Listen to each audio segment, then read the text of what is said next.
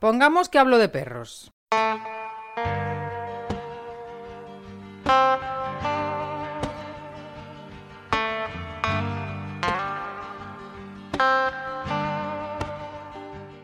Hello. Antes de entrar en este tramo, sabes que me puedes apoyar, ¿verdad? Por tres euros al mes más IVA, me dices, Jonás, esto, esto vale. Entra en pongamos que hablo de perros.info barra Patreon y hazte patrocinador. Y con ello recibirás alguna cosilla en exclusiva de vez en cuando. Muchísimas gracias.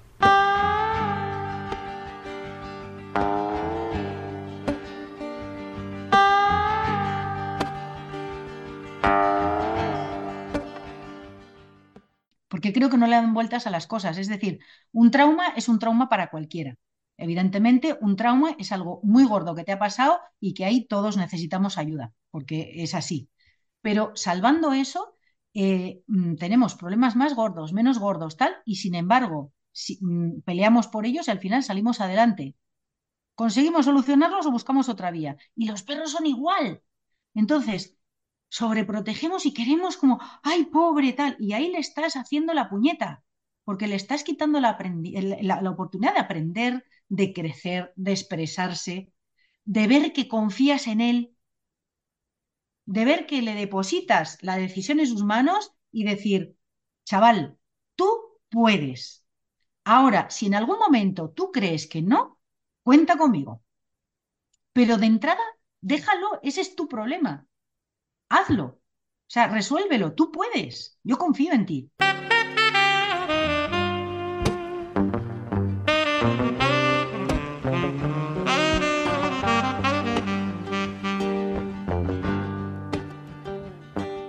Virginia Miares es, para mí, sin ninguna duda, una de las claras referentes en esto de convivir con un perro. Virginia ha viajado antes en pongamos que hablo de perros, y aquí vuelve, dando un tramo sin una meta clara, pero como hemos dicho muchas veces antes, que lo que realmente importa es el viaje en sí. Cada vez que hablo con Virginia salen cosas muy interesantes, debido a su sabiduría y conocimiento sobre esto de convivir con perros. Y aquí salen cosillas, más que una.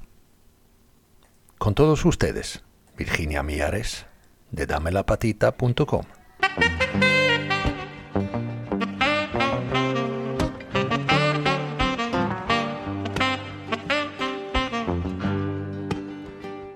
Fíjate tú, es que yo lo he dicho en algún momento. Es que yo estoy para un Wells Corgi. Madre mía. Sí, sí, ahora, ahora, ahora Un poquito de cambio.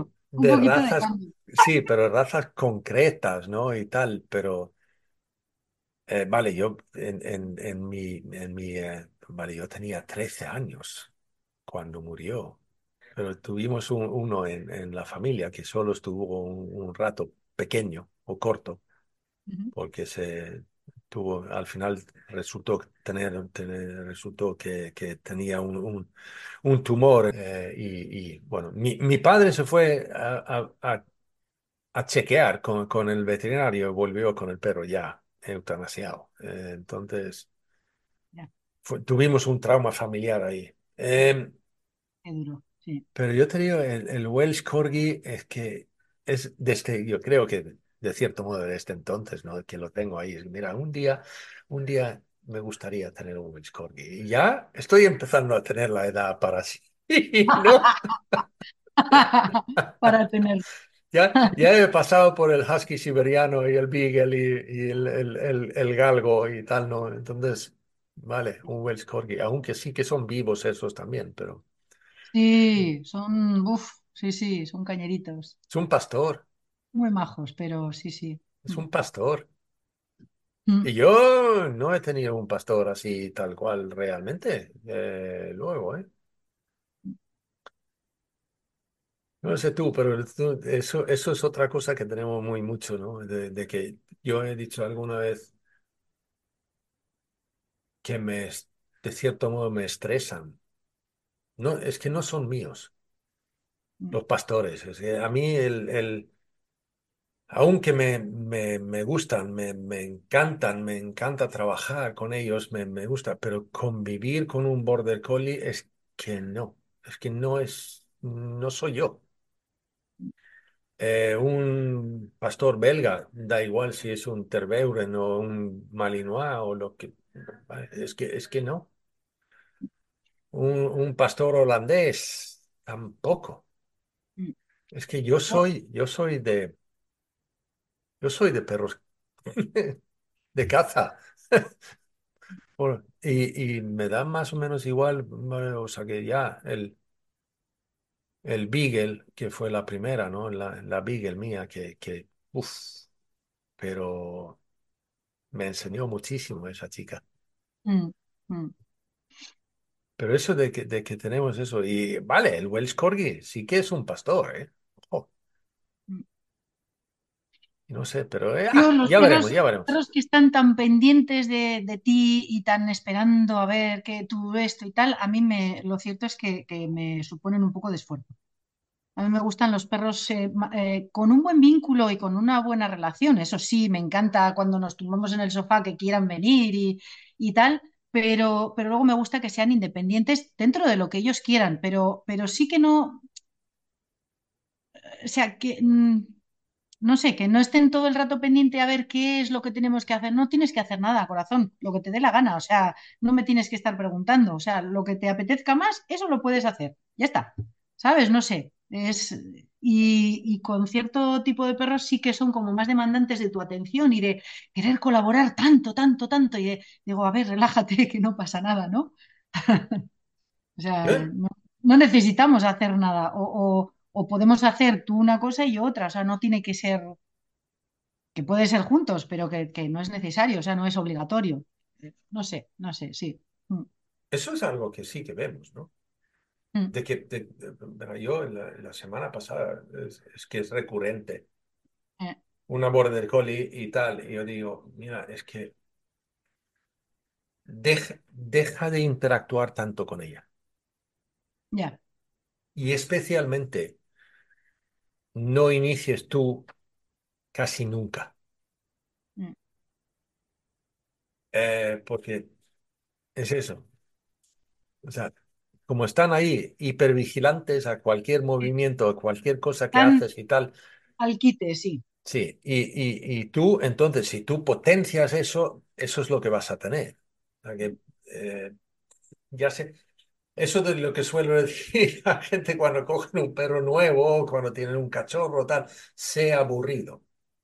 Cuando tienes un, una de estas características dopaminérgicos o, o, o hipervigilantes o tal, es que sea aburrido.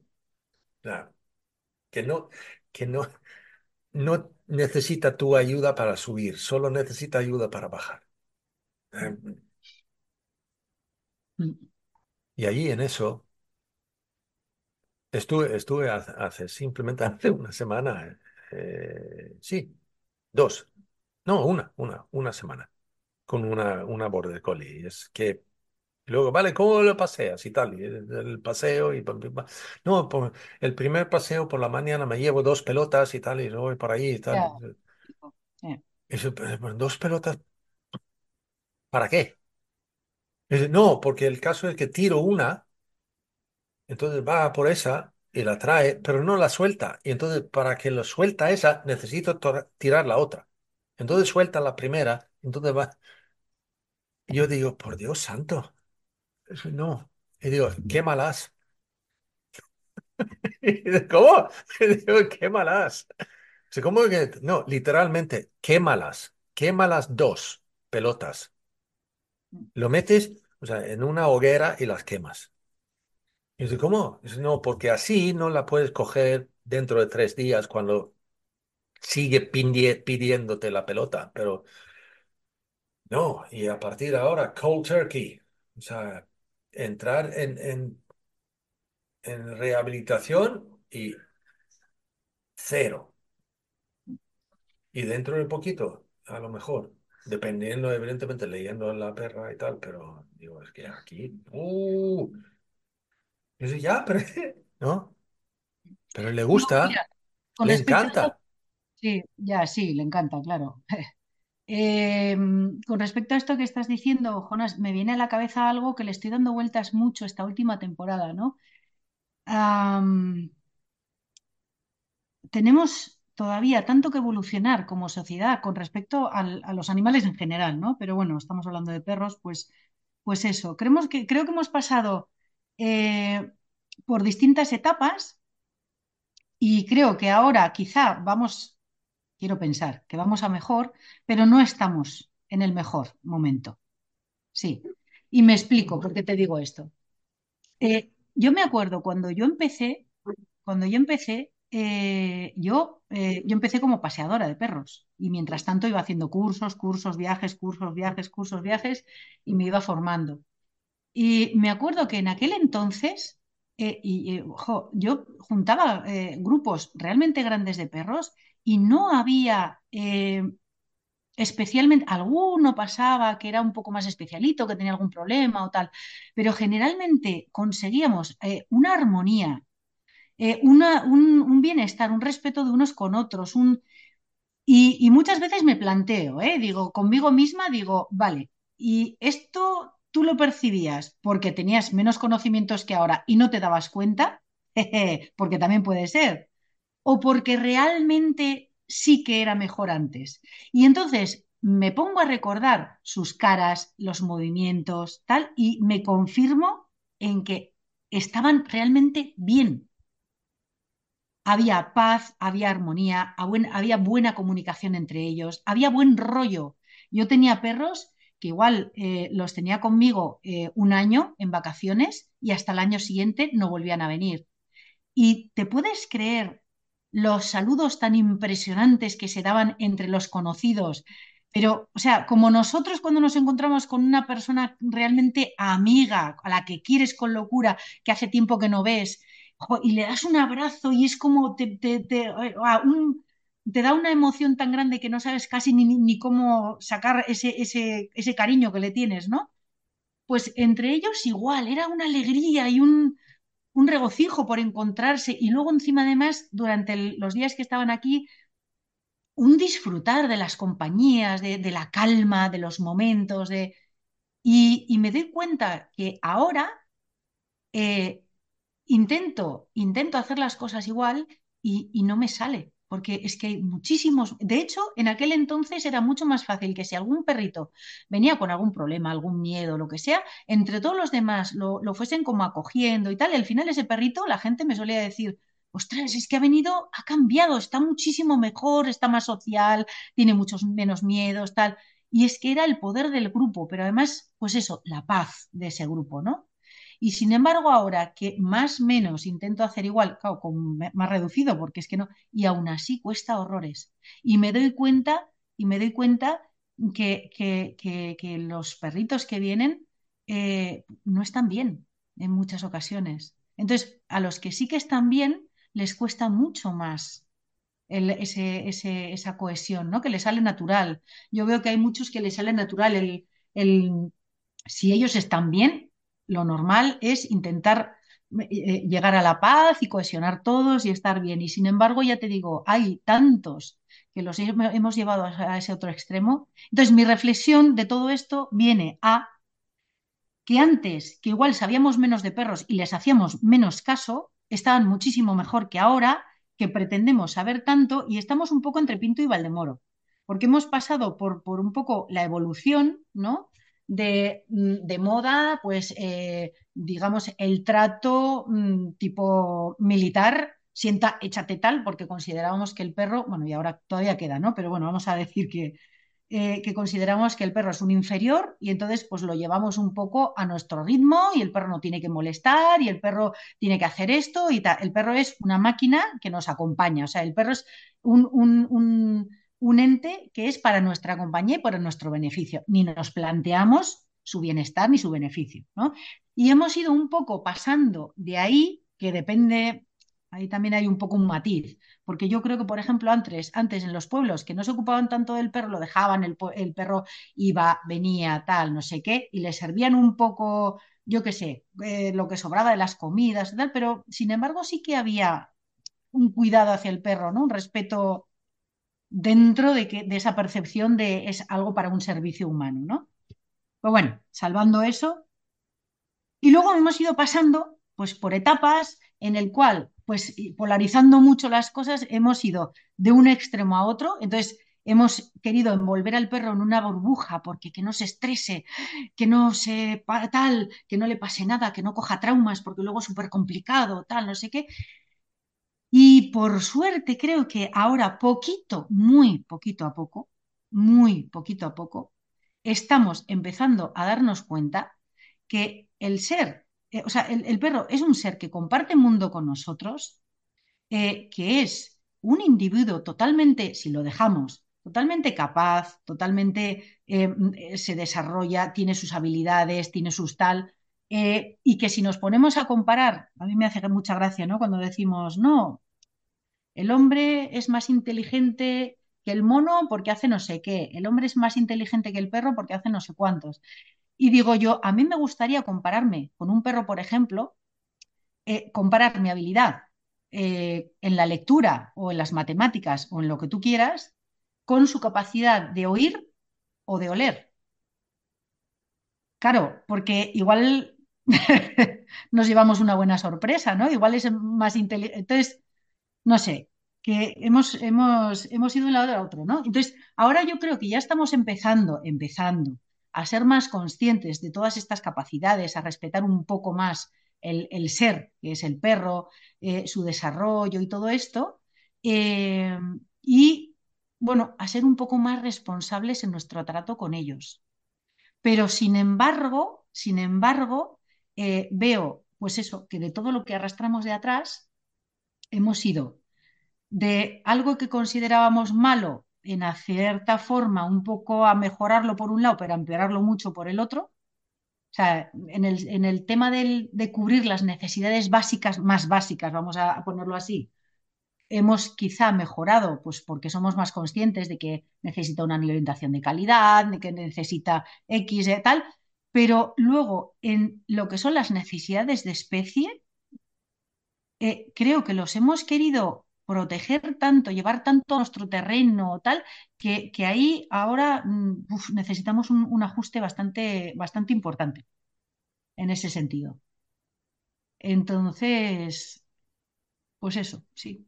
Yo y, creo que, o sea, sí, ahora es que yo hacía lo mismo, yo recuerdo en, en, en el, en el primer tramo que hablamos tú y yo, hablamos de eso, de que tú habías llevado, o sea, grupos de perros de 30 hasta 60 perros ahí sueltos bueno, caminando grupos, por ahí, ¿no? Grupos en realidad de 30 a 40, 60 ya. es de, no, no, de pero, o sea, de tenerlos en un sí, pero Pero eso. aún así, a, a, a, dónde voy con esto es que realmente con 30 me basta, porque sí, sí, sí. Por, porque yo solía también, éramos un grupo eh, de gente eh, vale, yo un poquito más, pero vale, aún así, y yo era el, más bien el responsable de, todo esto, y, pero había más personas involucrados. Y los domingos juntábamos ahí, bueno, ven con tu perro y venga, vale, va, hacemos salidas y tal. Y podrían llegar a tener 25 o 30 perros en, en, en, en la salida, ¿no? Y por decirlo así, a lo mejor había un núcleo, como yo suelo llamar, de que había cinco o seis perros. Pero luego los demás eran casi más o menos nuevos, todos. Uh -huh. Y entonces decían, no, no, suéltalos y tal, y miramos aquí y tal, y estábamos mirando. Y es que, de cierto modo, es que nunca pasó nada. Yeah. Te digo, es que nunca pasó nada, pero es decir, podríamos decir, vale, había, había durante cinco o seis años tuve que intervenir dos o tres veces y quitar a, a, alguien de otro y tal, y luego estar vigilando un poquito, pues vale. Pero vamos, nada. Y no nos preocupábamos ni lo más mínimo. Es que era, eh, no, no, no, no te preocupes, es, esto lo arreglan ellos entre ellos y tal, y yo que sé qué, esto todo lo que decíamos. Ahora, ahora yo estoy diciendo es que ni, ni- si, si no, no sé si es porque yo no me atrevo, como tú acabas de decir o tal, ¿no? Pero el caso es que ahora yo tengo un grupo de seis a ocho perros donde por lo menos la mitad de los integrantes ya se conocen y si viene uno nuevo, no viene nuevo de, o sea, directamente al grupo ese, por lo menos se ha encontrado con otro por lo menos una vez y han eh, tenido un paseo juntos esos, ¿vale? Para que el que ha estado antes puede ser como anfitrión al, al nuevo, ¿no? Y, que mira, no, que vengo con un amigo nuevo y que es, está guay. Eh, y yo no sé, de- como tú ahí, eh, de verdad no, te- no tengo, no tengo, no tengo la respuesta clara de, de por qué es eso. O sea, o soy yo o es que hoy no, no no, veo que yo, los perros son capaces.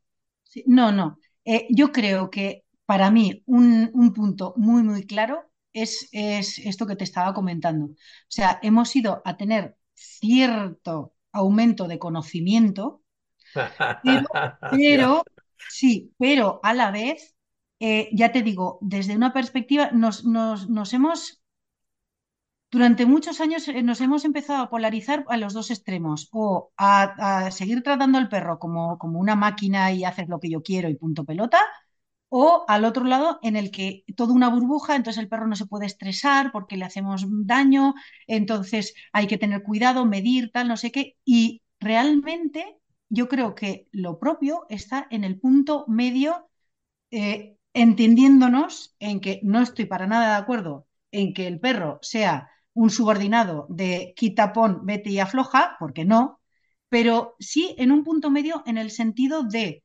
el, mi perro es mi compañero y debo acompañarlo para eh, en su desarrollo hacia la edad adulta, sanamente, pero no debo sobreprotegerlo, no debo meterlo en una burbuja, no debo, debo intervenir si creo que lo que está soportando en ese momento o, o a lo que se va a enfrentar en ese momento, eh, todavía él no está al nivel de gestionarlo correctamente. Ahí intervengo ayudando un poco a suavizar para que sea capaz. Pero en muchas ocasiones, a ver, yo lo que me encuentro ahora, por ejemplo, son muchos perros adolescentes que sí, de acuerdo, están en la edad de la adolescencia, perfectísimo, yo eso lo entiendo. Eh, todos hemos sido, mira, si, hablas con, mi madre ya no está, pero si estuviese, eh, eh, ella me decía, o sea, eh, ha sido un demonio que no sé cómo no te he mandado a Pekín sin billete de vuelta. O sea, me lo decía siempre en broma. Me decía, hija, es que ha sido más complicada que no, que, o sea, ha sido un horror tratar contigo en la adolescencia. Entonces, yo entiendo que, la- que los adolescentes, pues, eh, pues es, es- el momento de adaptación al mundo, de querer ser independiente sin poder serlo, de que, vale, es una edad muy complicada. En perros, igual que en humanos. Bien, pero aún así yo veo que de los perros que, que, que, por ejemplo, con los que trato, los que me traen o de guardería o a las clases o lo que sea, eh, el punto de adolescencia en el que están no corresponde con la edad mental y con los comportamientos que muestran. Es decir, deberían ser más adultos, siendo adolescentes, deberían ser más adultos en la gestión de, de, del entorno, de las situaciones que se les presentan, de las interacciones con otros perros. Y el tema está en que, primero, vivimos en ciudades, los sacamos la inmensa mayoría del tiempo atados. Si los soltamos, los llevamos a pipicanes, donde todos sabemos que no es el lugar nada ideal para hacer interacciones apropiadas. Y además de eso, si en algún momento determinado eh, coincide que vamos a un sitio donde poderlo soltar, digamos el campo, tal, lo que sea, entonces, ¿qué pasa? Que vamos con perdón, acojonados de que el perro se nos escape, de que el perro la líe, es que viene gente, igual le salta encima, es que no sé qué. Entonces, no dejamos al perro desarrollarse. Y es que así no hay forma.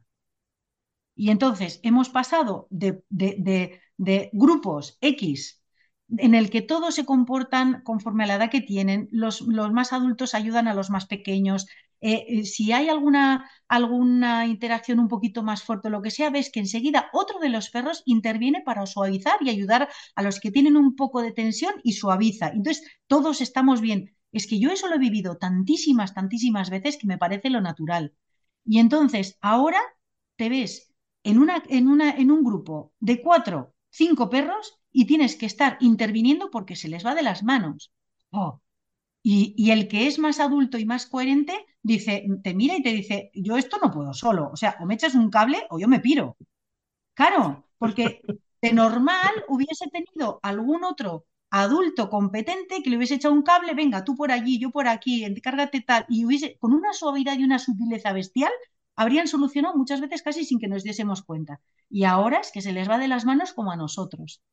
Entonces yo creo que tiene que ver mucho con, con, esta, con este cariño mal entendido de, de quererlos cuidar tanto ahora que, que, no los dejamos expresarse, que no los dejamos vivir, que no los dejamos desarrollar.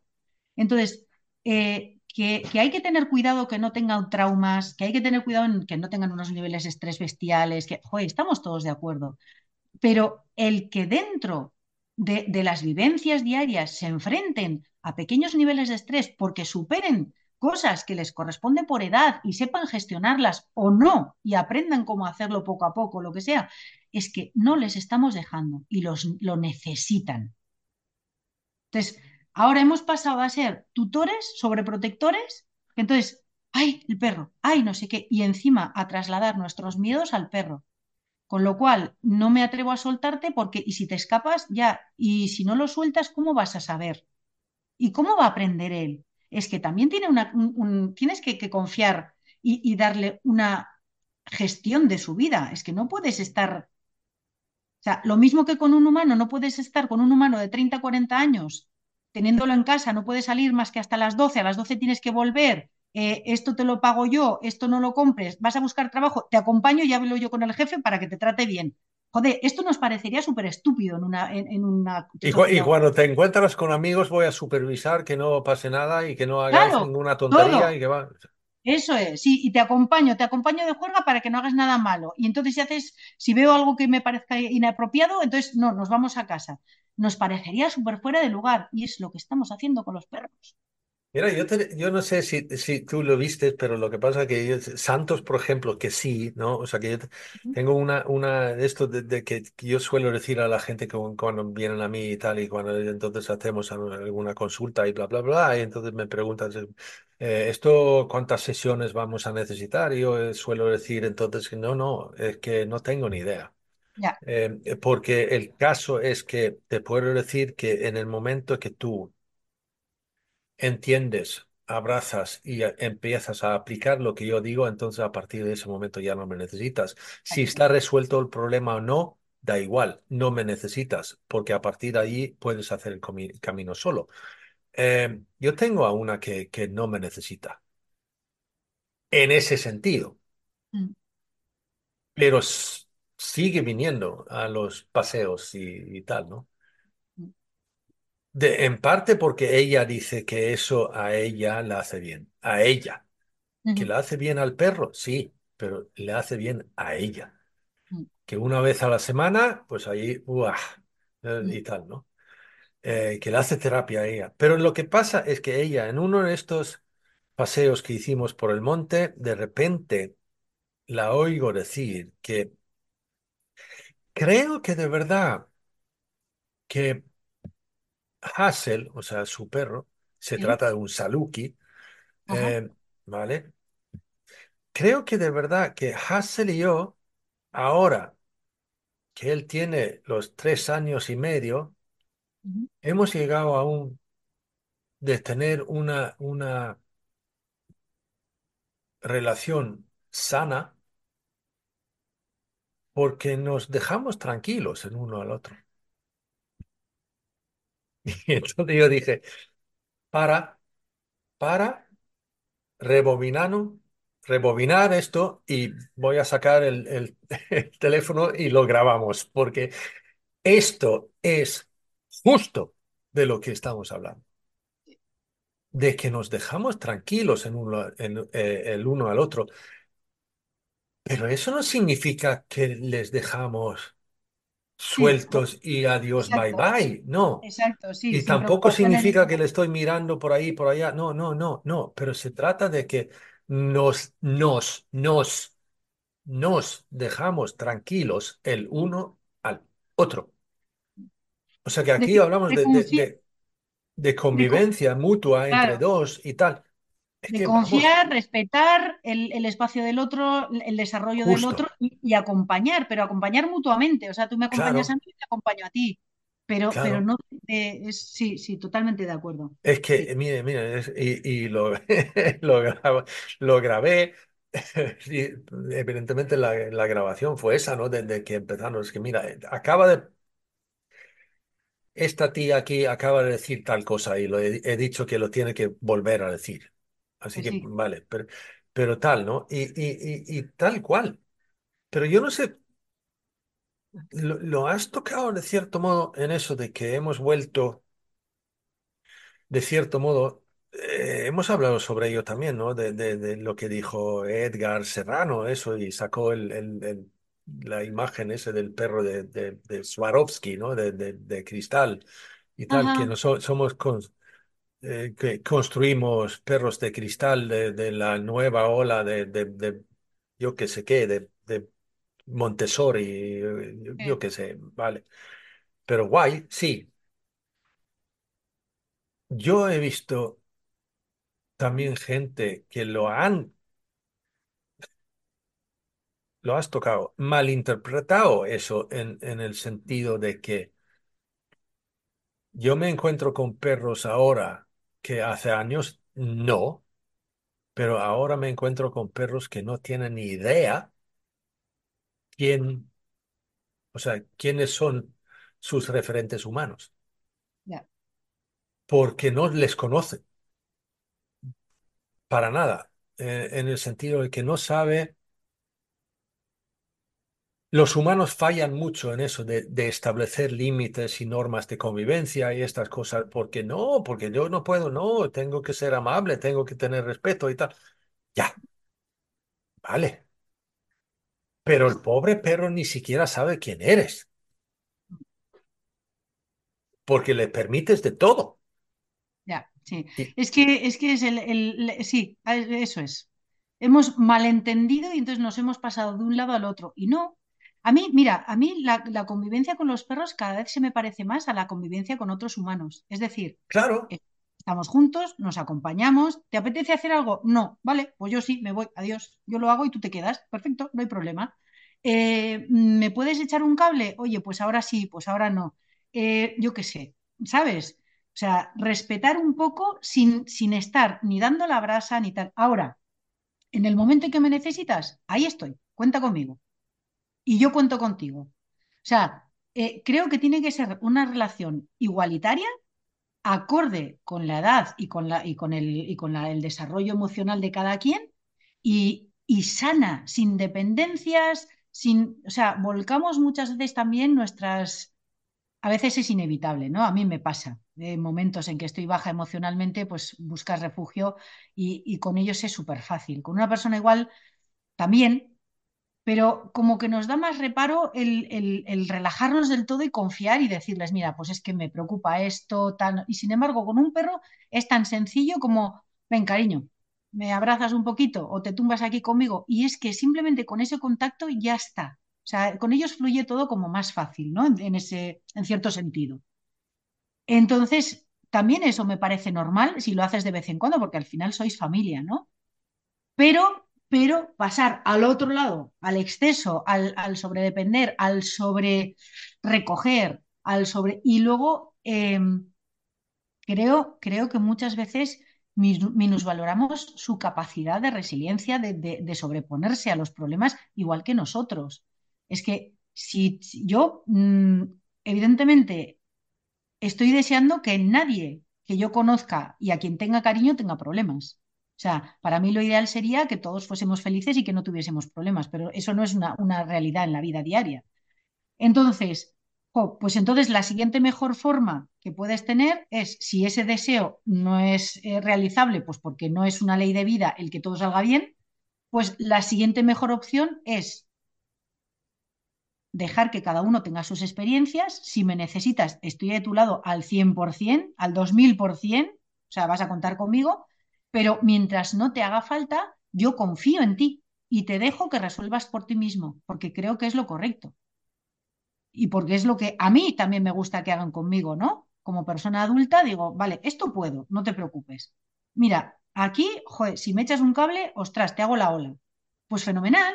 Y con los perros igual. Pero les, quitamos un poco esa capacidad de, ser adultos, de tomar decisiones, de probar, de experimentar y además desconfiamos eh, en el fondo de, de, su capacidad de superar las cosas. Y es que, o sea, creo que en muchas ocasiones son bastante más capaces que nosotros. Porque creo que no le dan vueltas a las cosas. Es decir, un trauma es un trauma para cualquiera. Evidentemente, un trauma es algo muy gordo que te ha pasado y que ahí todos necesitamos ayuda, porque es así. Pero salvando eso, eh, mm, tenemos problemas más gordos, menos gordos, tal, y sin embargo, si, mm, peleamos por ellos y al final salimos adelante. ¿Conseguimos solucionarlos o buscamos otra vía? Y los perros son igual. Entonces, sobreprotegemos y queremos como, ay, pobre, tal, y ahí le estás haciendo la puñeta, porque le estás quitando la, oportunidad de aprender, de crecer, de expresarse, de ver que confías en él de ver que le depositas la decisión en sus manos y decir, chaval, tú puedes. Ahora, si en algún momento tú crees que no, cuenta conmigo. Pero de entrada, déjalo, ese es tu problema. Hazlo. O sea, resuélvelo, tú puedes. Yo confío en ti. O sea, sin darnos cuenta, intentamos, les solucionamos, o sea, queremos, ya te digo, o sea, tratarlos como, como bebés cuando ya no lo son. Incluso cuando bebés, tampoco les damos la oportunidad. Me ha recordado, mira, esto que decías antes de, de, los cachorros, ¿no? De decirles, venga, que sí, ¿qué tal? Yo he, tenido, pues, pues eso, cachorritos y tal a mi cargo y esto, y, era, pues bueno, salíamos al campo, paseábamos todos los perretes y veías, una de las situaciones más esto que, que, que me ocurrían era, los perros adultos iban corriendo, pum, pum, pum, jugando, tal, no sé qué, entonces saltaban una zanja en el campo de estas, no, no demasiado profunda, pero bueno, lo suficiente, iba el cachorrete de turno, patabín, patabín, patabín, intentaba saltar y ¡pof! ¿no? Y se caía en la zanja. Y te miraba como diciendo, ¡hola! No he podido. sí, y era como, y entonces se apuraba, intentaba y te miraba. Y yo normalmente lo que hacía era, me acercaba y digo, venga, cariño, tú puedes, tú puedes, que sí, vamos, venga. Y los dejaba. Y el tío era como, to, to, y se caía, y to, hasta que buscaba la manera. Llegaba arriba y se volvía con el pecho así de grande de orgullo y una mirada de decir, ¡he podido! Una alegría, un orgullo, y digo, claro que podías, cariño. Yo confiaba en ti. Y ves cómo, y eso, eso, tanto en personas como en perros, es un tesoro, un regalo que le das a ese otro ser de autorrealización y que muchas veces impedimos por querer que no sufran, que no, que no, que no, que no, que no puedes. ¿Cuánto, cuánto, cuánto, ¿Cuántos perros has visto tú que, que tienen una, o sea, un manejo de frustración casi nulo? Ya, pero ahora, Ya, pero no, no, en los últimos dos, tres años.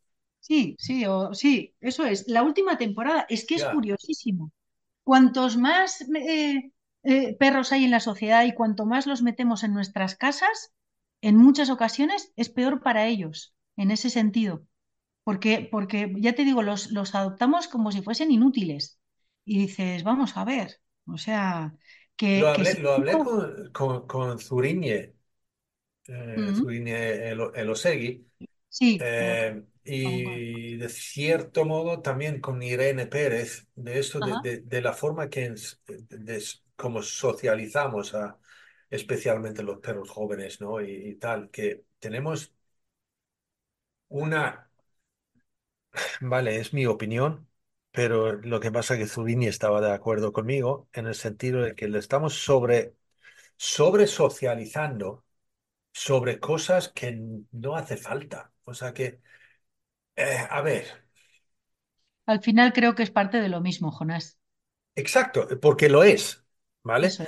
Lo que tenemos que hacer es intentar lo máximo posible. Tú has tocado una cosa que vale el perro, el, cachorrín este que intentaba saltar y no lo logró, pero en vez de ayudarle a hacerlo, o a lo mejor yo que sé qué, yo que sé quinto, no sé cuánto, pero vale que él, busca la manera de poder hacerlo. Yo tuve un caso también con un galgo con miedos.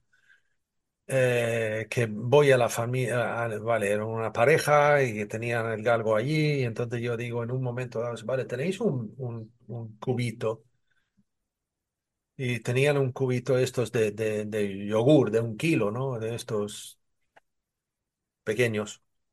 Pues vale, ahí. Y echa un par de, un- unos trozos de salchicha ahí dentro. Y lo ponemos el, el cubo ahí en el suelo y nos alejamos un poquito para darle espacio al, al, perro y a ver, a ver si se atreve meter la cabeza dentro del cubo para coger los, los trozos de salchicha, ¿no? Y entonces el perro se acerca y da vueltas y mira por encima, olisquea, está claro que esto está goloso y tal, guay, me gustaría mucho, pero no, no meto la cabeza ahí dentro. Entonces da un par de vueltas más y luego se, hace- se, se aleja un poquito, unos un par de metros y se tumba. Y se tumba ahí y mira fijamente al cubo. Y entonces viene directamente ahí dice, vale, eso eh, fue un fracaso. Y dice, no, espera. Todavía no hemos terminado, no ha terminado todavía. Se vale, está ahí, ah, o sea, ahora está dándole vueltas, ha es as- asesorado la situación y tal, y se vale, ahora está gestionando Procesa- esto, la información que procesando. tiene, tiene y ya está mirando más bien, o sea, que cómo lo voy a resolver esto. Mm, ujú. Y en un momento dado se levanta y se va y pasó bastantes minutos, ¿eh? Eh, Tuve que parar a los humanos más de una vez, digo, porque la paciencia nuestra en ese, en ese proceso No mm, tenemos, muchas, no muchas, tenemos. muchas veces, veces Sí, fallan. Vale, sí. de repente el perro se levanta, se acerca al cubo otra vez y da un- una media vuelta más y lo mira y de repente coge el cubo con la boca por el borde, lo levanta, le da media vuelta, echan los trozos de salchicha en el suelo tira el cubo al lado, se zampa los trozos y tal cual. Y se tumba más orgulloso que orgulloso. te digo, el tío se sintió, mira, ¡guau! lo que he hecho. Y entonces ahí, mira, dijeron, mira, anda, pues eso no era lo que es, lo que se pretendía, ¿no? O sea que otro fracaso. Y es que no, no, no, no, Digo, no, esto Claro, ha sido, esto ha sido mejor todavía. claro, sí. Esto, o sea, que, vale, que, que me importan más bien tres pimientos ahora mismo, si él puede o si se atreve, entre comillas, meter la cabeza dentro del cubo. El tío ha resuelto el problema. El eh, tío, es que te digo, es que, ¡guau! Y exacto. allí, eso, solamente porque ha resuelto ese problemilla que tenía ahí y lo ha resuelto bien y ha conseguido, y allí otra vez, lo ha conseguido él. No lo he premiado yo desde fuera, no lo he esforzado desde fuera, no, no, no, no. Toda la motivación viene dentro. Toda la motivación de resolver esto viene dentro. Y el premio lo ha conseguido él. Y él se premia a sí mismo. Y ese premio es mayor de lo que puedo poner yo desde fuera mil veces. Y luego, otra, lo que tú estabas diciendo de saltar la zanja, ¿no? Le hace mucho más resiliente en la siguiente tarea que tiene que hacer o afrontar y tal. Y allí es donde viene todo esto, de que en la socialización del perro joven o del cachorro y tal, no se trata tanto de enfrentarle a un montón de situaciones y tal, se trata de construir a un perro resiliente. sí, Somos, eh, eh, la sociedad humana está, está dirigida a, una meta, al éxito, al final. y no disfrutamos de, de- todo el camino. De hecho, además lo, vemos como un peso el camino hacia ese punto. Y eso, eh, de cara a convivir con los perros y a esto que estamos hablando, es un, bueno, y en muchas otras cosas, en ámbitos de la vida, ¿no? Pero en el caso que, nos, que nos compete ahora, eso es una desventaja, porque no tenemos paciencia para darles tiempo a que realmente busquen la manera, porque encima además vamos con cabeza cuadrada y si no ha metido la cabeza en el cubo, entonces lo otro no vale y dices, perdona, es que es mucho mejor. Y entonces dice, ah, vale, pero no lo hemos pensado así, porque la meta era meter la cabeza en el meter cubo. la cabeza en el cubo, sí. Y como la meta no se ha cumplido, entonces no hemos conseguido nada. Y dices, ostras, ¿no? Eh, tenemos ese, y con lo de la socialización de los perros que, comentas, lo mismo. Vamos a una meta.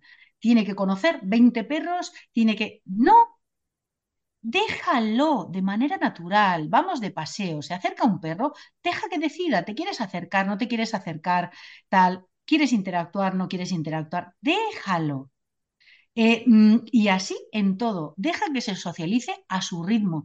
Y es que encima además hay otra de las cosas que, también me doy cuenta que, que, últimamente lo hemos comentado en varias ocasiones y es algo que a mí me parece esencial.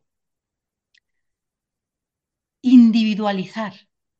Cada uno de ellos, al igual que cada uno de nosotros, somos entes únicos, especiales, con unas eh, necesidades únicas y con unos tiempos únicos.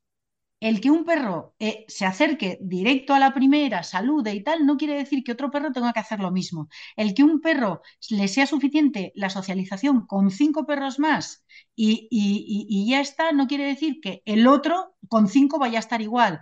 O sea, no somos capaces, terminamos generalizando siempre, sin darnos cuenta. Siempre, siempre. Y es un error tan grande o sea, eh, tenemos que, pues cada, cada, uno de ellos que vive con nosotros, nos tenemos que adaptar a la personalidad de cada uno y acoplarnos a esa personalidad, así como ellos acoplan a nosotros. O sea, y, y, y ser menos cuadriculados, sí. La socialización no es una de una forma y ya está. Eh, es más importante lo que dices tú, ayudar a que, a que se cree un individuo, a que crezca un individuo resiliente, con herramientas que vaya adquiriendo de aquí y de allá y que luego él mismo en su cabeza sea capaz de decir, vale, con esto que he aprendido aquí y esto que he aprendido aquí, aunque esto no tenga nada que ver, me va a servir. Porque sé que pensando las cosas, eh, buscando maneras y tal, si lo he conseguido otras veces, pues ¿por qué no? Pues voy a buscar la manera de esto. Pero no les permitimos. O sea, queremos acelerar todo el proceso, queremos ayudarles, no queremos que fallen, no queremos que se expongan, no queremos que corran peligros. Y así vamos mal. así vamos mal. Es que, es que vamos, eh, pero dentro de eso también eh, hay, hay una de las cosas que a mí me parece como, como de, de, libro, ¿vale? Eh, o sea, que, de que intento decirle a la gente, es que decir, ojo, hasta que el astrofísico Neil deGrasse Tyson, que he mencionado alguna vez, también dijo en uno de estos que tú, tú, ahora estamos inhibiendo a los niños a abrir los, las, las eh, ¿cómo se llaman? Los, los eh, cajones y, de eh, los armarios de la cocina, ¿no? Eh, ahora vamos a IKEA y comp compramos estos Sí, cierra puertas de, de, de, de de- que, seguridad. que no, vale, que no puedan. Es que, vale, si hay alguna cosa peligrosa dentro, pues vale, entonces lo entiendo. Pero es como él dijo, mira, el caso es que abre el armario donde hay un montón de cazuelas y tal, y el niño saca las cazuelas ahí y con un, con una eh, cuchara de madera empieza a dar golpes a eso y vale, eso molesta porque hace ruido, entonces vamos ahí a recoger todo. Y dice, no, no, no hagas eso y tal. Pero lo que está pasando realmente es que el niño está explorando, el niño está utilizando su curiosidad para poder saber qué está pasando aquí. Si doy golpes aquí, suena tal. Si doy golpes a tal, entonces pasa otra cosa, y yo qué sé qué, yo qué sé qué. Entonces, está explorando el mundo. Y si lo estamos inhibiendo a hacer eso, pues al final no vamos a tener científicos de cohetes. Ya, Así de simple. totalmente. Eh, eh, y lo mismo cuando hablamos de perros. Alberto Piña diciendo que lo primero que venza al miedo es la curiosidad. La curiosidad, no es la vale, valentía, es, es la curiosidad. totalmente. Santos Salcines diciendo que, la, o sea, que eh, fomentando la curiosidad del perro significa que puede luego afrontar más situaciones en, en el camino de su vida. Es así de simple. Y la única forma de hacer un perro resiliente es fomentando la curiosidad y dejarle ir, eso aprender y, y encontrar cosas. O sea que vamos. Y acertar y fallar, porque es que al Ah, final pero intentamos que no fallen, ¿vale? Pero es que los errores te enseñan, te enseñan a descartar caminos y a buscar alternativos hasta que por fin lo consigues. O sea, es que los errores son fantásticos y sin embargo tampoco. Pues, eh, ya, No. Y ahí, o sea, cuando yo voy a, a- a- a familias o tal, a veces consigo que, que, que, que surja y a veces no, pero, o sea, no tengo éxito siempre. mm, Pero yo intento hacerles entender que si el perro tiene un comportamiento que no es beneficiario para él, más que para nosotros, me, me refiero a que, que, que no es, en realidad no es beneficiario para el perro, tenemos que intentar ayudarle al perro entender intrínsecamente y encontrar la motivación intrínseca del perro de cambiar ese comportamiento. No con castigos, ni con recompensas, ni hostias, ni leches, no. O sea, esto lo tenemos que intentar hacerle entenderlo por sí, por sí solo. Que es un camino más largo, que es un camino más difícil, a lo mejor sí, pero lo que pasa es que si no lo hacemos así, jamás va a entender de por qué. ya. ya. Realmente. Y Y allí, eso, eso, perdón, Virginia, pero allí es, eh, eh, otra vez más de lo mismo. O sea que se trata de que a través de la curiosidad encuentra cosas adversas, encuentra cosas positivas y la, cuando encuentro algo positivo lo he encontrado yo sin ayuda de nadie y soy Superman. Cojones. Eso. Y cuando de repente me doy cuenta de que esto a lo mejor debería hacerlo de otra forma a partir de ese momento se acabó. ya. Y Mm. es que, pero vale, ya, es que no es fácil, lo entiendo perfectamente, pero, No, pero, no lo es, no lo es, pero, pero es algo que les debemos. Es decir, eh, cuando queremos conservar una pareja, nos esforzamos, ¿no? Cuando queremos cuidar de nuestra familia, nos esforzamos, ¿no? Y si no, lo normal suele ser que nos quedemos sin eso, pues porque las cosas no funcionen, haya problemas y no. Entonces, eh, bueno, pues con ellos es que deberíamos tener la misma filosofía.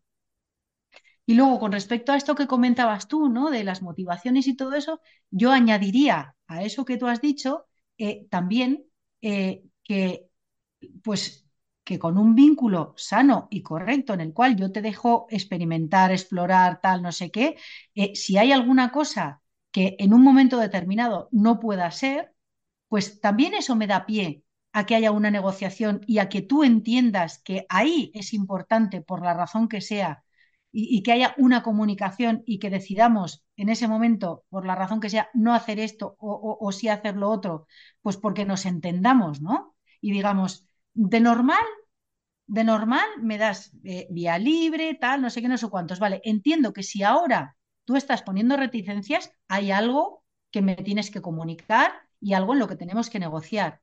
Y eh, de esta manera también el perro, eh, mm, o sea, es una relación. Entonces, de esta manera también es una, una, forma óptima para poder gestionar un poco también con lo que, eh, en referencia a lo que decías tú al principio, ¿no? Eh, que tiene que haber normas, que tiene que haber condiciones, tanto de un lado como del otro. Entonces, eso forma parte también de, esto, ¿no? O sea, no sé, sí. mira, es que además tú, tú has dicho otra cosa ahí, y que vale, yo, yo tengo eso como uno de esos, sé, el mejor amigo de tu perro, ¿no? En el sentido de que, y cuando la gente me dice, vale, pero vamos a ver, ¿qué significa eso? ¿Qué, qué, qué, tu mejor amigo, el mejor amigo tuyo? de toda la vida. ¿Por qué? ¿Por qué es tu mejor amigo? ¿Por qué?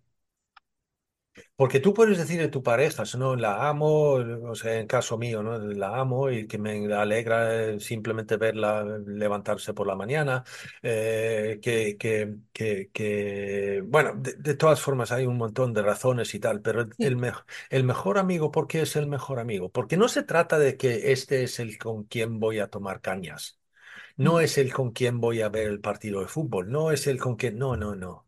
Hasta que puede ser alguien que ni siquiera hemos tenido contacto durante unos años. mm, Pero el caso es que se trata de que ese es mi mejor amigo porque sé, sé dentro de mí. O sea, que es algo que lo tengo tan metido dentro de mí que esa persona es la que con, puedo llamar a las dos de la madrugada de repente un día y decir, eh, tío, necesito hablar. Y no es únicamente que, o sea, sí que te coge el teléfono. Eso es uno. Y dos, es que no te dice, mira, tío, estaba, son las dos de la madrugada, cabrón. O sea, no, el tío dice, vale, cuéntame. Yo ahí también añadiría que tu mejor amigo es el que te acepta como eres, claro. el que respeta tus decisiones, tus tal, no sé qué, pero tampoco se calla cuando tiene que decirte las No, no, verdades no, a veces te da una hostia. Eso es. Pero Y lo que pasa es que además es porque eso, sabes que viene desde el buen rollo de, mira, haz lo que quieras, pero te vas a dar la hostia. Ahora, yo soy tu amigo y voy a estar ahí para ti por- todas las veces que quieras y siempre que quieras. Eh, y eso es lo que yo creo que, que- que tenemos que reflejar, ¿no? También con ellos. Pero es eso lo mismo, Virginia. El caso es que cuando te da la hostia, lo aceptas porque sabes que viene de Sí. ese. Y, y que viene con buena que intención y en- eso. de repente te das cuenta que esa hostia, la- sí, que lo mere- merecí. Es que es- está bien dada. Que te baja de la nube, ¿no? Dices, Eso. "Vale, Sí, sí, necesitaba sí, que, que porque vino de ese- este, este Sí, atisbo de sí. realidad porque estaba un poco, sí, sí. Pero es que se trata de ser ese Mm, o esa a tu es. perro o perra, ¿no? Eh, y claro, entonces, lo que tú decías en que, a ver, ¿por dónde iba? Ya perdí el hilo. Eh, A mí me ha pasado antes también. no, no, el, el caso es que hablamos de eso de tal y cual. y No, pero eso de simplemente, a veces no se trata tanto de, de, de que de que tenemos que hacer e interactuar y tenemos que ha- un montón de actividades y yo que sé qué, yo que sé quinto, cuánto. No, es que a lo mejor simplemente se trata de estar, Acompañarse. Sí, de estar ahí.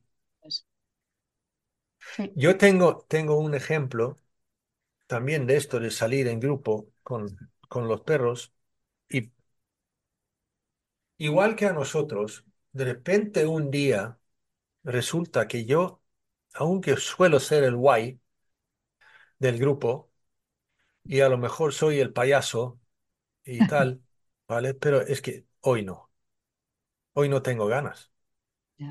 Y entonces ese día que no tengo ganas, vienen los demás y dicen, eh, cuenta un chiste. Venga, eh, yo qué sé qué. No, venga, buenas, vale, tal, y yo qué sé qué. Vale, no, es que no, hoy no tengo ganas. Y siguen, y siguen, y me piden, y me piden, y me piden, y me pinchan, y me, dan- e intentan hacerme reír y todo lo demás. Vale, bien. Lo mismo con los perros. Y ahí el payaso del grupo un día no quiere. Ya. Y entonces ese día, cuando los demás empiezan a pincharle y tal, dice, es que no, no, no, no quiero ser pinchado ni nada. Y da media vuelta y vuelve a su cuidadora o cuidador y dice, oye, por favor, quítame este de encima. Ayúdame aquí, ¿vale? En ese momento, ¿no? Estar ahí. Pero el problema es que no lo sabemos. No lo sabemos leer, no sabemos verlo, no tenemos ni idea de tal. Es que, madre, oye, o sea que me está pidiendo ayuda. Pues sí. ¿Tú has visto eso también de que cuando tú entonces es- eres la, la que lleva el grupo y tal, de que a veces vienen perros que no son tuyos y te piden ayuda a ti, porque tú eres la que, digamos, lleva el grupo. Y no sé si es, sí, a veces es porque lleva, llevas el, el grupo y ellos son conscientes, ¿no? De, de- Eso. Pero yo creo que otras veces eh, eh, tiene que ver con que de alguna manera, de alguna manera, a ver, que tontos no son, o sea, perciben que, eh, que, que, que hay un lenguaje más común contigo quizá que con otras personas. O sea, que tú vas a saber captar el mensaje más fácil que otras personas. Entonces, o sea, que vienen a ti porque tú sí que sabes de qué está diciendo. A ver, vas a China, vas a preguntar algo, de, de todo el grupo que tienes allí, ¿a quién vas? Pues al traductor. Ya, ¿Sí claro. Sí, sí, sí, sí. Vas directamente, tendrás más confianza con tu marido, con tu amigo, con tu no sé qué, con quien vayas en ese momento. Pero en el momento ese de apuro, sabes que esa persona no te va a sacar porque no sabe chino, pero sin embargo, sabes que el traductor te va a poder ayudar. Vas y le dices, oye, señor traductor, perdona, ¿me puedes echar un cable? Me pasa esto. Mira tú, ahí hasta, mira, no, nunca, te digo, muy sinceramente, nunca lo había pensado así, pero ojo que me gusta muchísimo como lo has expresado, de verdad. Porque está claro que sí, lo compro completamente, totalmente. Pero lo que yo suelo hacer en esos momentos también es coger entonces a la cuidadora o al cuidador de ese perro en concreto que me busca a mí para ayuda y les cojo por el hombro o algo, ven aquí, ponte aquí, ¿vale? Haz pantalla, haz pantalla, no hagas que el otro se acerque al tuyo y ahí. ¿Sabes? Y me dicen, ¿qué? ¿Pero cómo? No, no, no, de verdad, es que necesita ayuda en ese momento. Y si tú a partir de ahora eres la persona o la, la parte que puede eso, ser el mejor amigo. O sea que cuando te necesito, estás ahí. Y lo que ves luego es que a lo mejor no inmediatamente, pero poquito a poco ya a mí no me vienen. Y claro, entonces tiene que ver con lo que acabas de decir, que entre su, en su relación ya no necesitan el traductor. Eso es. Eso, es lo, más bonito. Eh, cuando, cuando, cuando se logra eso, eso, eso es lo más, eso me encanta. ¿A que sí? No, es que, es que y porque además les ves a los dos como, como que, que mm, se les iluminan los ojos porque realmente han entrado en ese, en ese, en ese punto de entenderse, ¿no? y, además, además ese, ese, ese momento de que cuando las dos partes se dan cuenta que, ¡guau! Ahora tenemos esto. A partir de ese momento, la relación entra en otra dimensión. Totalmente, totalmente. Es que ya, ya confío en ti, ya puedo ir a ti, ya, ya estás ahí cuando me necesito, cuando necesito y tal. Y ya tenemos esa relación de confianza. Hostia. Totalmente, totalmente. Sí, sí, sí. Es un momento muy chulo. Sí, vamos. Buah. A mí cuando, se produce, cuando se produce ese momento, cuando, cuando el perro, en, esos, en esos, esos paseos, por ejemplo, cuando no, cuando dejan de venir a mí y que van, van a la persona que o sea, es realmente su, su referente, ¿no? Eso a, mí, wow, ya lo tenemos. Pero es que allí volvemos otra vez a lo mismo, que se trata de tener una relación, como tú decías antes, ¿no? De lo mismo como entre, entre humanos. Que, que hasta que yo he llegado al punto, yo no sé tú en este sentido, pero, pero yo he llegado al punto de decirle cuando me viene gente y me dice, no, estoy intentando trabajando el vínculo entre mi perro y yo y tal. Yo digo, eh, entonces lo primero que tienes que hacer es cambiar la palabra vínculo por relación. ¿Cómo es? No, cuando tú hablas sobre que tienes que trabajar el vínculo entre tu mujer y tú. Mm. ¿A que no? No hablas de esa forma. No. es que hablamos de palabras y, puede ser, o sea, sonar un poco de, o sea, tiquismiquis. No, pero no lo es. En realidad sí que estás trabajando el vínculo, pero por medio de la relación, sin, distinción de humano en un nivel y, otros animales en el otro. Es que estamos todos, o sea, somos todos eh, pues, seres. Sí, sí, sí, sí. Eso es lo que intentamos, por lo menos. Por lo menos yo, y sé que tú también. Sí. Virginia, yo de verdad no tengo ni... Voy, voy, mira, voy. sí, Pongamos que hablo con Virginia Miares sobre convivencia. Eh,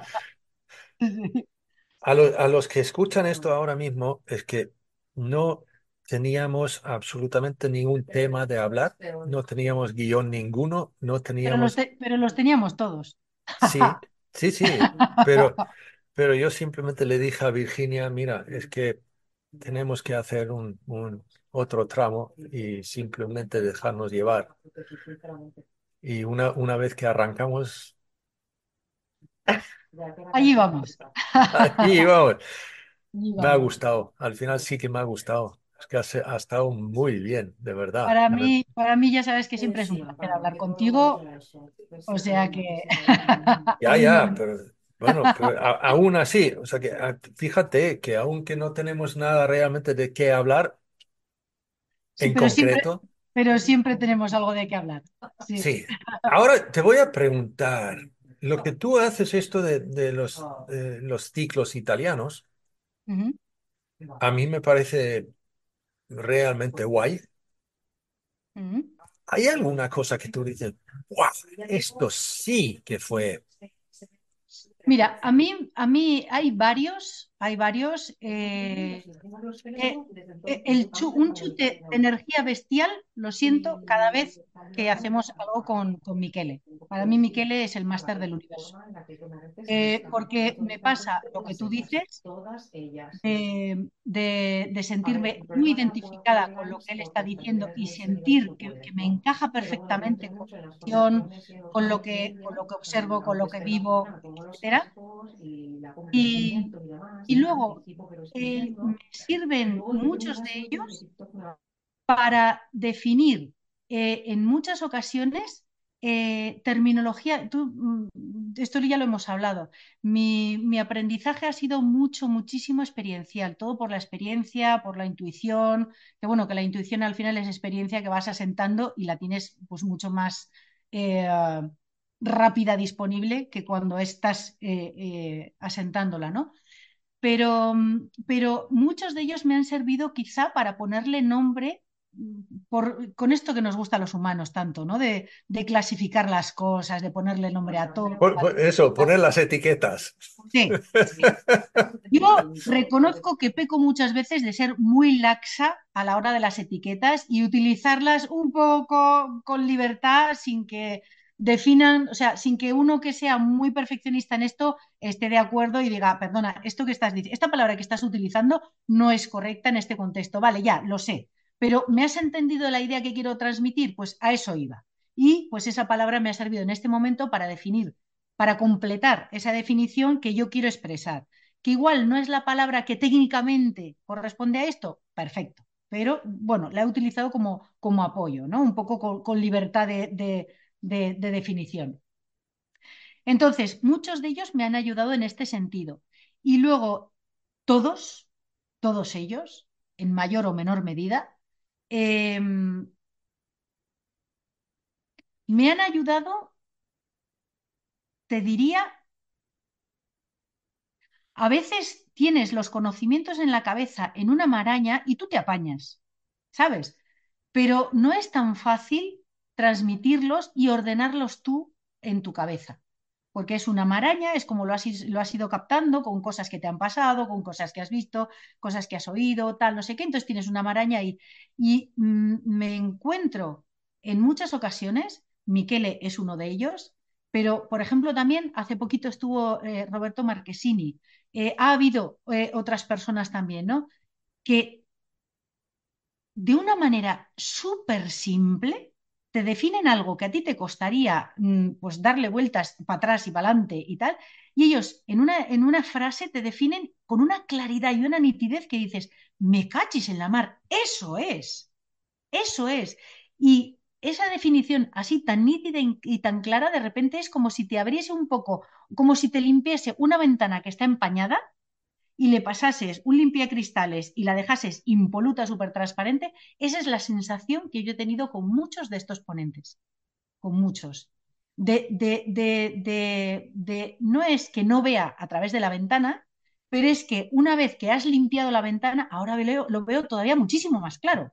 Ahora lo veo con brillo, con colores y, y, y con, ¿sabes? Entonces, entonces, quizá eso es lo que me impacta todo de ellos. Y otra cosa, Jonás, sobre todo, sobre todo, sobre todo, eh, con ellos lo que siento, lo que siento es que pasamos eh, de estar eh, en el colegio o en el instituto, pasamos a ir a la universidad. Y no solamente por el conocimiento que transmiten, sino por la responsabilidad implícita que hay en ese conocimiento. Creo que con lo que ellos nos están transmitiendo eh, a través de todos estos ciclos, eh, creo que lo que podemos llegar a conseguir es conocer realmente, un poco tiene que ver con lo que yo he dicho antes, ¿no? Conocer realmente al perro en profundidad como especie, eh, sus necesidades, su, sus motivaciones, todo, todo lo que es en global, tanto como individuos como como, como especie, quitarnos un poco de, todas estas, eh, pues no sé si llamarlo errores, pero es la palabra que me sale ahora, ¿no? No, no me viene ahora a la cabeza otra un poquito mejor. Pero de los errores que cometemos con respecto a eso, a quererlo sobreproteger, a, a sobreguiar, no, ellos te transmiten el perro como es, como un ser completamente válido, completamente eh, suficiente, eh, que realmente si tú lo dejas estar en un entorno, ellos al final son resilientes, se buscan la vida y se las apañan para sobrevivir sin nosotros. ¿eh? o apoyándose en nosotros, pero de manera un poco, pues, pues, pues bueno, pues con el basureo, con tal. Pero ellos realmente la vida se la hacen ellos. Es que no nos necesitan, no necesitan niñeras. Y esto para mí me parece que es súper valioso, súper revelador, porque es la base para un montón de cosas que necesitamos entender y que necesitamos interiorizar para llevarnos mejor con ellos y para darles lo que realmente ellos eh, necesitan de nosotros.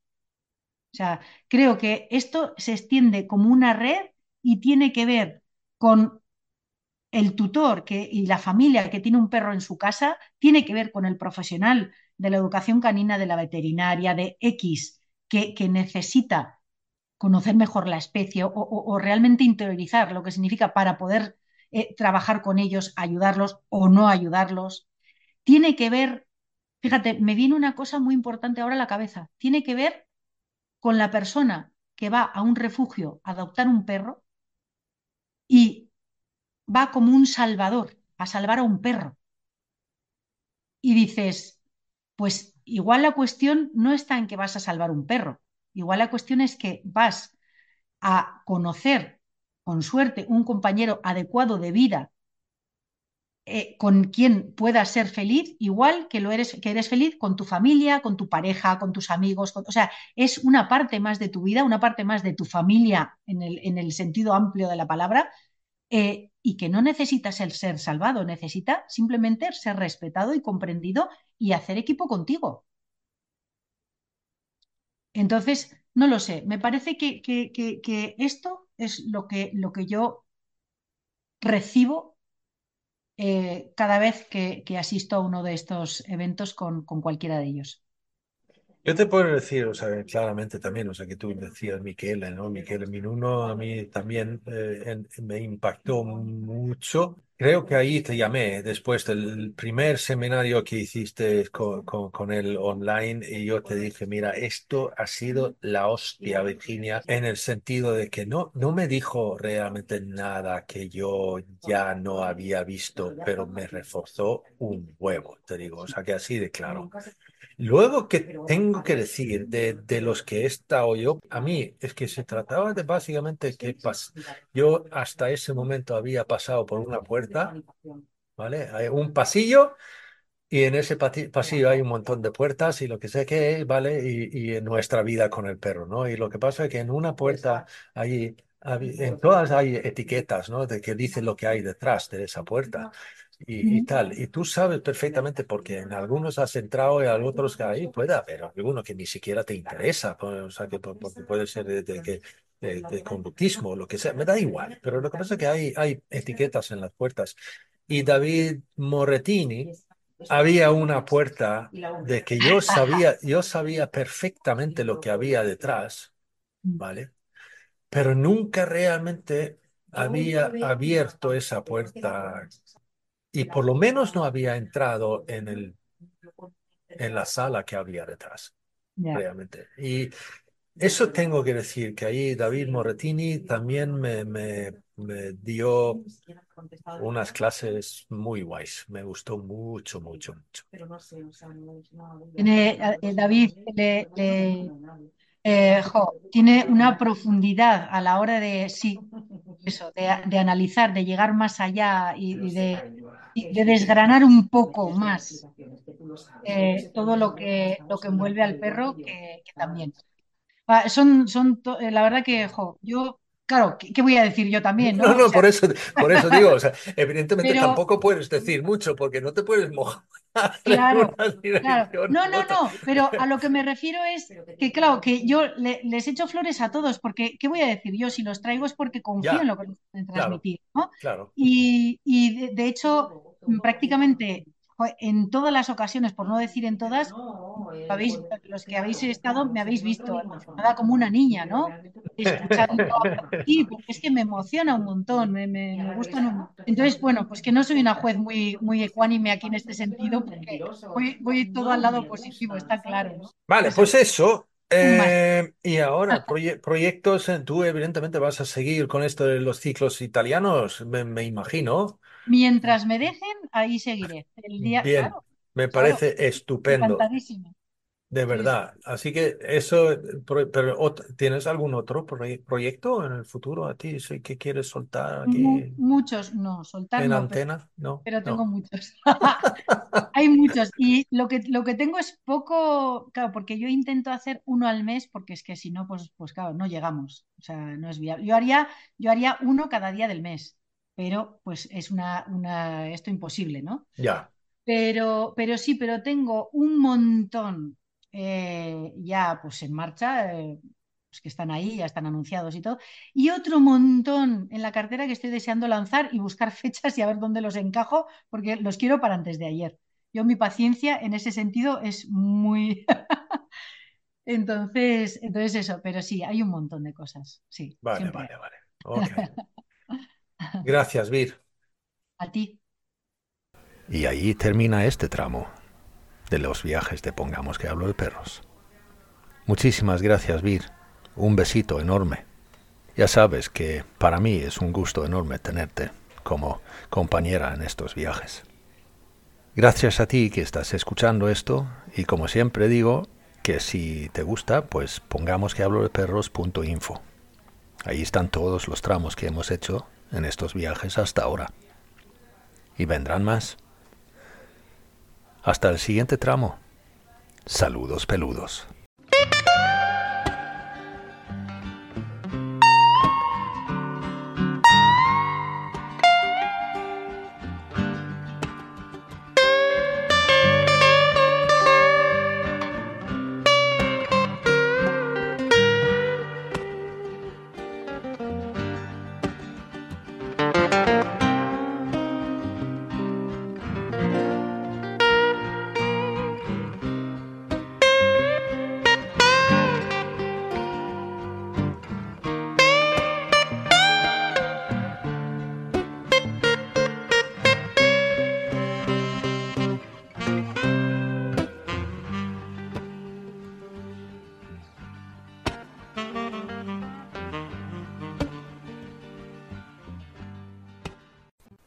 Que hablo de perros es un podcast producido y presentado por Jonas Tulin.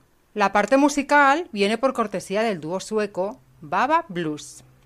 Si tienes cualquier sugerencia, pregunta o únicamente quieres decir hola, pues eso, hola arroba pongamos que hablo de perros info.